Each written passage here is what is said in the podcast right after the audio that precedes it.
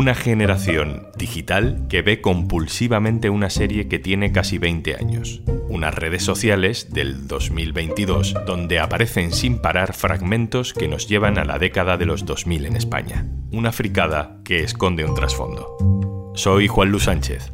Hoy en un tema al día, el fenómeno Aquí no hay quien viva.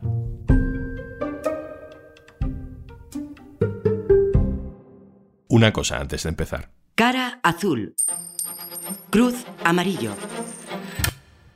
Si tú también eres de los que crees que con el reciclaje no se juega, no te pierdas A dónde va esto, un podcast con trucos, datos y humor sobre el mundo del reciclaje todos los martes de la mano de Coembes en todas las plataformas y en eldiario.es. Aquí, aquí, aquí no hay quien viva, aquí no, aquí no. Un día un primo tuyo te dice que todas las noches antes de dormir se pone un capítulo de Aquí no hay quien viva, aquella serie de comedia y enredos emitida hace 15 años. Bueno, hay gente para todo, piensas. Pero otro día una compañera de trabajo te dice que su hijo hace lo mismo. Se ve los capítulos en bucle.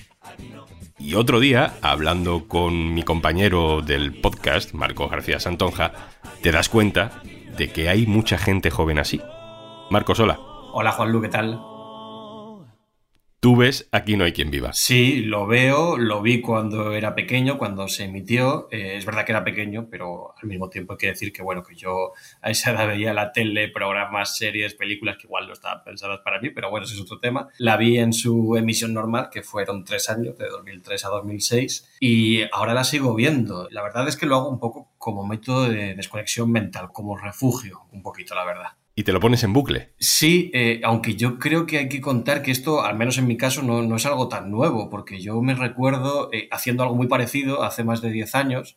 Claro, las redes o no existían, o al menos no eran tan masivas, y las plataformas, desde luego, no existían como tal, las plataformas de televisión. Y, yo me recuerdo con mis amigos eh, en algo que ya suena muy añejo, como, como el Messenger, comentándola, y en aquel momento la, la emitían en, en bucle, pero en canales como Neox es decir, que yo creo que se ha traspasado un poco desde aquello a, cómo se hace ahora.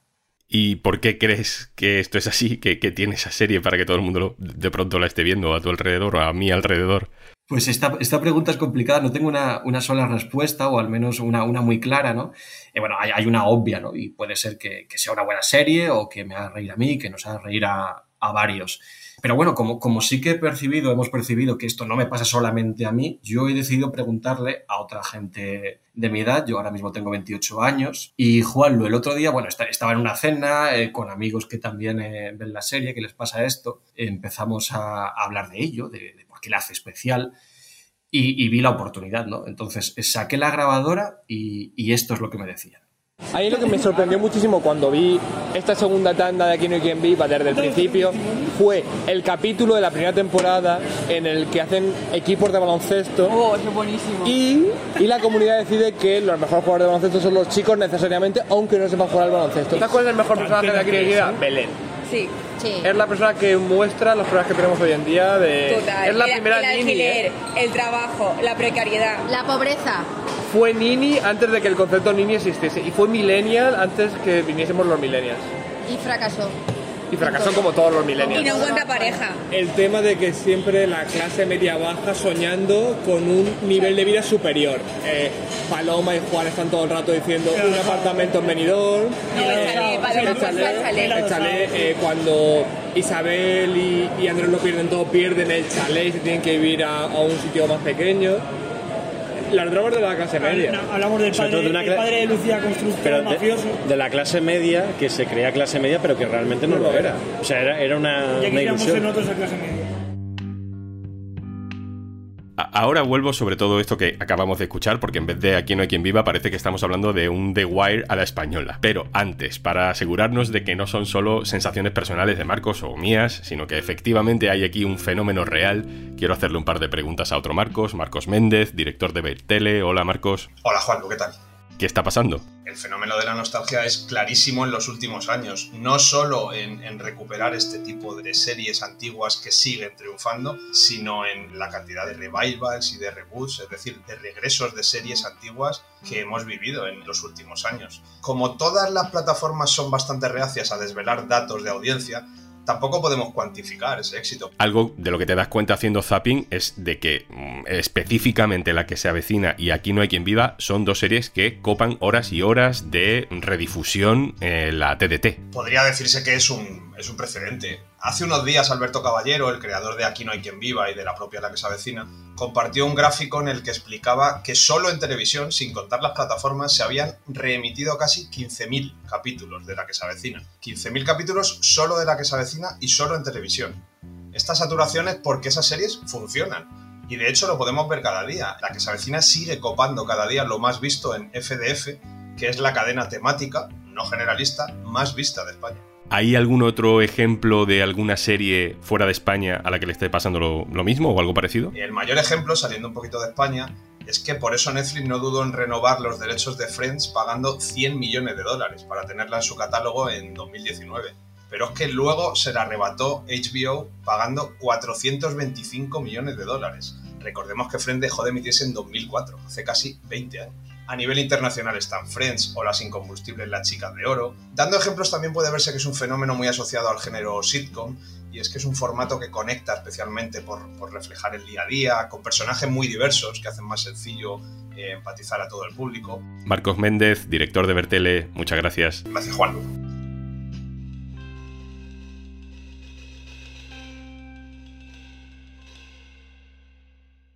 Pues eh, vuelvo contigo, Marcos García Santonja. Eh, hablemos del trasfondo, de qué hace especial a esta serie, porque escuchando a tus amigos me da la sensación de que la veis como una especie de una foto de época. Sí, y, yo entiendo, claro, que si no la has visto, pues te resulte un poco extraño, ¿no? Porque parece que, parece que a priori es una comedia que te puede hacer gracia y ya está, pero realmente se tocan todo tipo de temas con, mucho calado. Yo sé que te fías de mí, Juanlu, pero te lo va a explicar mejor una experta. María Ginares es historiadora en la Universidad Autónoma de Madrid y hace no mucho tiempo escribió un hilo en su cuenta de Twitter donde explicaba su último trabajo de investigación el estudio del pasado reciente de España a través de la serie televisiva Aquí no hay quien viva.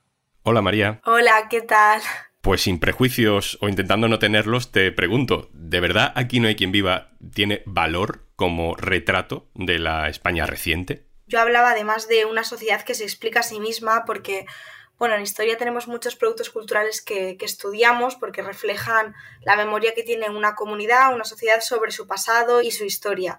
Pero la particularidad de esta serie es que es el mismo momento en el pasado el cual la produce. Por lo tanto, no solo podemos estudiar ese momento, sino cómo la comunidad de ese momento, cómo la sociedad en ese momento se entendía a sí misma y reflejaba, bueno, pues cambios que se estaban dando en ese momento en el país. En cuestiones de diversidad o de visibilidad del colectivo LGTBI, por ejemplo, ¿no?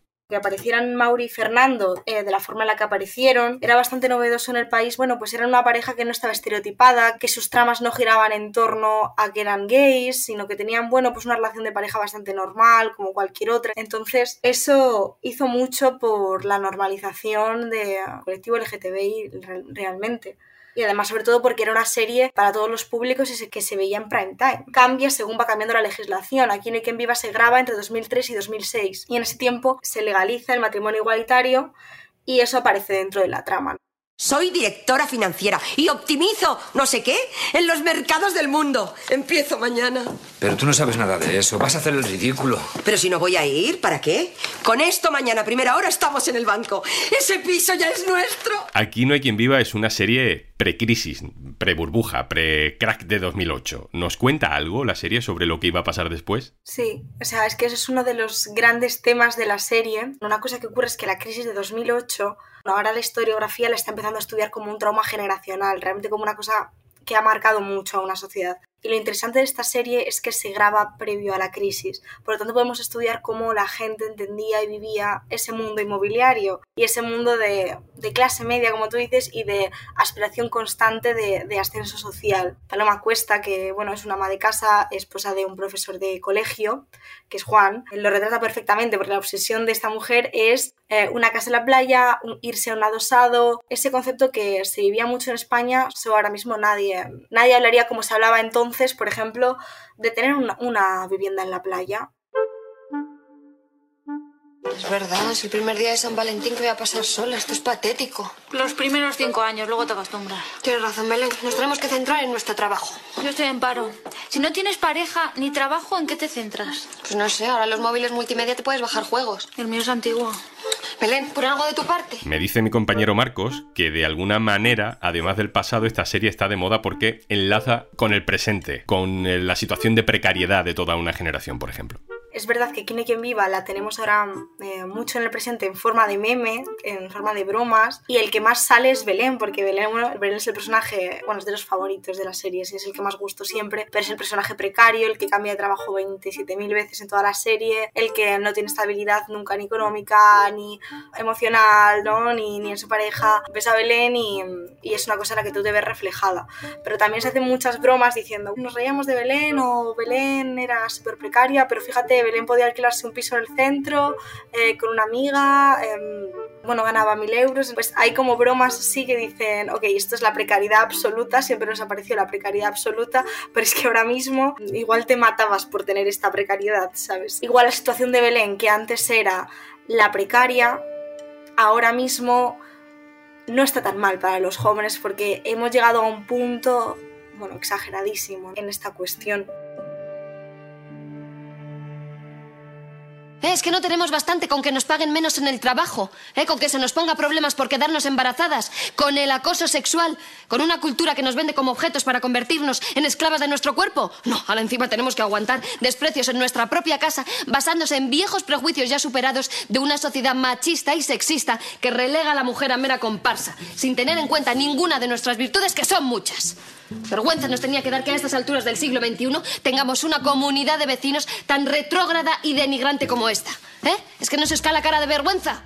Y bueno, y hay un sketch eh, de Lucía que sale todos los 8 M's, van a hacer como un torneo de baloncesto entre distintas comunidades y en el equipo de la comunidad no cogerá ninguna mujer. Entonces llega Lucía y le dice, bueno, no tenemos bastante con que nos discriminen en el trabajo, nos acosen sexualmente, eh, con que nos vendan como productos y se quedan, bueno, todos blancos. Para empezar, esto es muy importante que saliera en 2003 en prime time en España, pero es que ahora mismo si sale cada 8M y la gente lo retuitea es por algo, ¿no? María Linares, historiadora, muchas gracias por estar con nosotros. Venga, hasta luego, muchas gracias por traerme. Y Marco García Santonja, mm, me has convencido. Gracias. Gracias a ti, Juanlu, un abrazo. Y antes de marcharnos... Hola, ¿qué tal? ¿Cómo estás? Soy Juanjo de Podimo. Ya es costumbre venir aquí a eldiario.es a recomendarte contenido de Podimo y esta vez he querido decidirme por una historia increíble que además es de esas historias que necesitas unos auriculares y lo vas a entender muy bien escuchando este pequeño fragmento aquí ahora de la Inmaculada Decepción.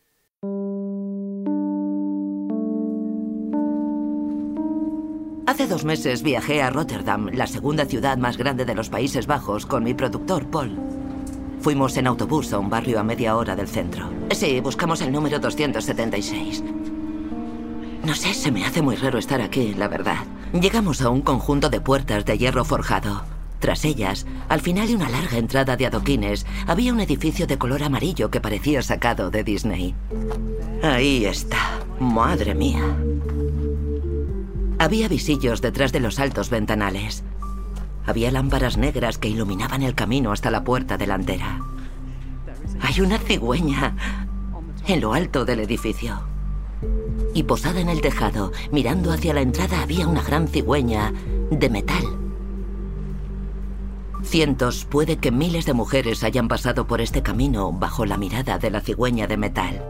Esta es la historia de un médico dispuesto a crear vida por todos los medios posibles. De eso se trata, de lo que pasó aquí. Sin duda fue una negligencia médica porque mentía, pero ¿fue un fraude?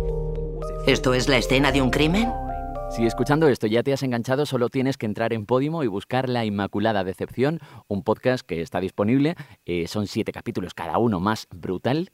Y oye, si todavía no has probado Podimo, pues es momento perfecto este para entrar en podimo.es barra al día. Entras ahí, te registras, te descargas Podimo y buscas, entre otros miles de audiolibros y podcasts, La Inmaculada Decepción. Ya sabes, 60 días gratis en podimo.es barra al día. Esto es un tema al día, el podcast del diario.es. Te puedes suscribir también a nuestra newsletter. Encontrarás el enlace en la descripción de este episodio. Este podcast lo producen Carmen Ibáñez, Marcos García Santonja e Izaskun Pérez. El montaje es de Mel Pescuezo, de Media Sector. Yo soy Juan Luis Sánchez. El lunes, otro tema.